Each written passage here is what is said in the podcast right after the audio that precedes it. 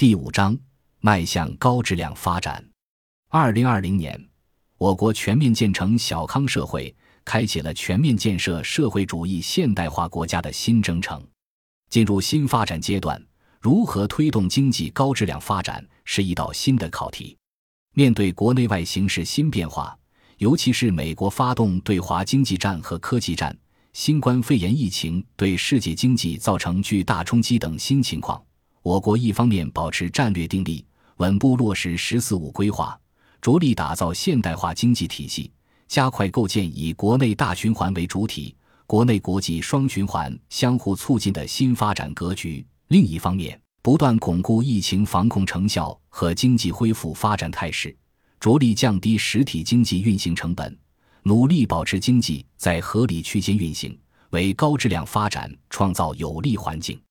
在全党全国各族人民的共同努力下，二零二零年中国经济迎难而上，成为全球唯一实现经济正增长的主要经济体。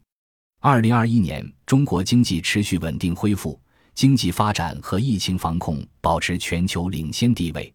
同时，我们也要清醒地看到，中国的产业结构、发展方式距离高质量发展的要求仍有很大距离。应对新冠肺炎疫情和外部环境剧烈变化的经济恢复基础尚不牢固，国内经济面临需求收缩、供给冲击、预期转弱三重压力。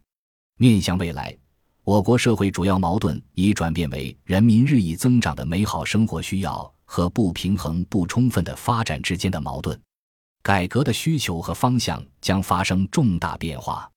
要实现高质量发展，必须深化经济体制改革，加紧补齐制度短板和发展短板，打破发展瓶颈，疏解发展堵点，打通发展经络，使国民经济焕发新活力，确保经济发展规模。效益和安全相统一。